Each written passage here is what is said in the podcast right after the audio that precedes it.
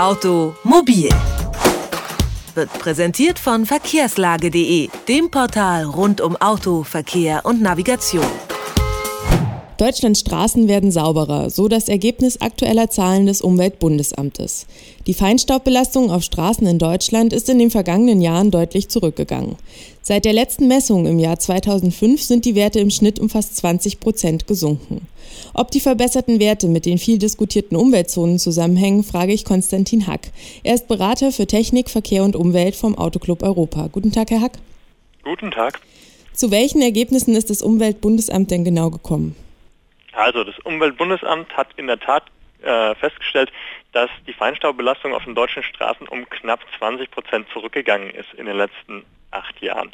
Jetzt stellt sich natürlich die Frage, warum ist sie zurückgegangen? Ähm, sicherlich war die verbesserte Fahrzeugtechnik, das heißt ähm, Dieselpartikelfilter und Katalysatoren unter anderem dafür ja, verantwortlich. Man muss aber auch betrachten, dass ganz viele andere Koeffizienten mit reinspielen.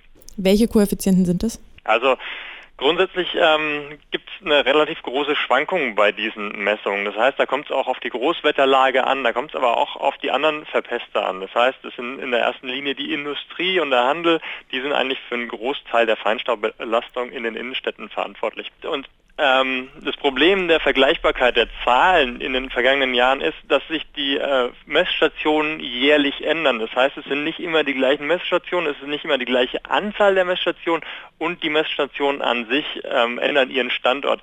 Das heißt, über die Jahre verglichen können wir die Werte nicht immer eins zu eins vergleichen. Das ist schade aus unserer Sicht und da wäre eine bessere Vergleichbarkeit in der Zukunft von unserer Sicht aus gewünscht.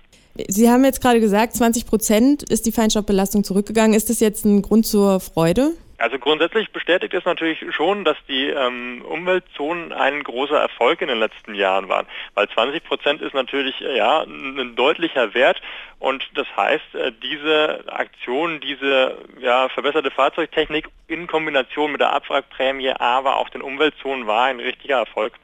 Worauf genau führen Sie die verbesserten Werte zurück? Also grundsätzlich lässt sich wirklich sagen, die verbesserte Fahrzeugtechnik ist ein wichtiger Punkt. Also das heißt, vor acht Jahren waren noch kaum Dieselfahrzeuge mit äh, Partikelfilter ausgerüstet. Heutzutage sind es über 90 Prozent. Das heißt, es gibt eigentlich keinen Neuwagen mehr, der keinen Dieselpartikelfilter hat.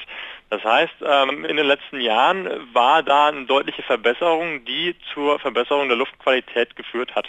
Also grundsätzlich muss man überlegen, dass ähm, der Pkw-Verkehr ungefähr für 10 bis 20 Prozent der Feinstaubemissionen in den Innenstädten verantwortlich ist.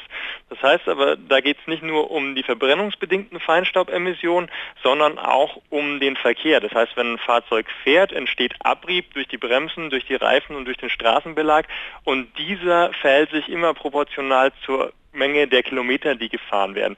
Das heißt, wenn Sie die Kilometer, die sowieso gefahren werden in der Innenstadt, nicht reduzieren, dann wird sich auch die Feinstaubbelastung nicht deutlich verändern. Das heißt, grundsätzlich muss man überlegen, ob man neue Mobilitätskonzepte umsetzt, die dafür sorgen, dass weniger in den Innenstädten gefahren wird und zwar weniger mit Pkw in den Innenstädten gefahren wird. Jetzt haben wir in ganz Deutschland äh, in den letzten Jahren immer mehr Umweltzonen in den Städten. Welchen Einfluss haben die denn auf die Messungen?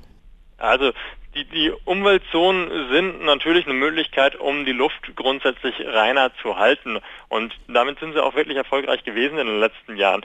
Auf der anderen Seite muss man jetzt äh, darauf achten, der Pkw-Verkehr hat in den letzten Jahren dazu beigetragen ähm, und seinen Anteil der Schuldigkeit erledigt.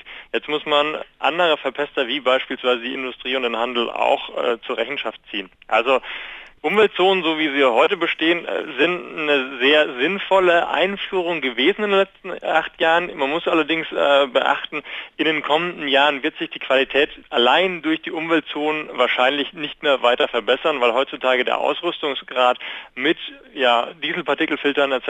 so weit fortgeschritten ist, dass es eigentlich allein durch die Umweltzonen wir nicht davon ausgehen, dass sich die Luftqualität in den Innenstädten verbessern wird. Was denken Sie denn dann, wie werden sich die Feinstaubwerte in Zukunft verhalten? Werden die noch weiter sinken? Also grundsätzlich gehen wir davon aus, dass die Feinstaubwerte kontinuierlich leicht sinken werden, auch in den kommenden Jahren.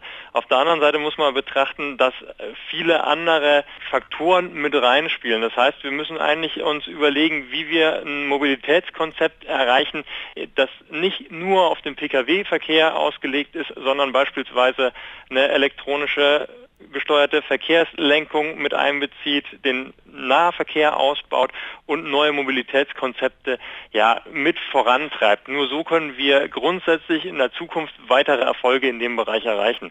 Das sagt Konstantin Hack vom Autoclub Europa. Mit ihm haben wir über die verbesserten Feinstaubwerte auf Deutschlands Straßen gesprochen. Vielen Dank für das Gespräch, Herr Hack. Danke ebenfalls. Automobil. Jede Woche präsentiert von verkehrslage.de.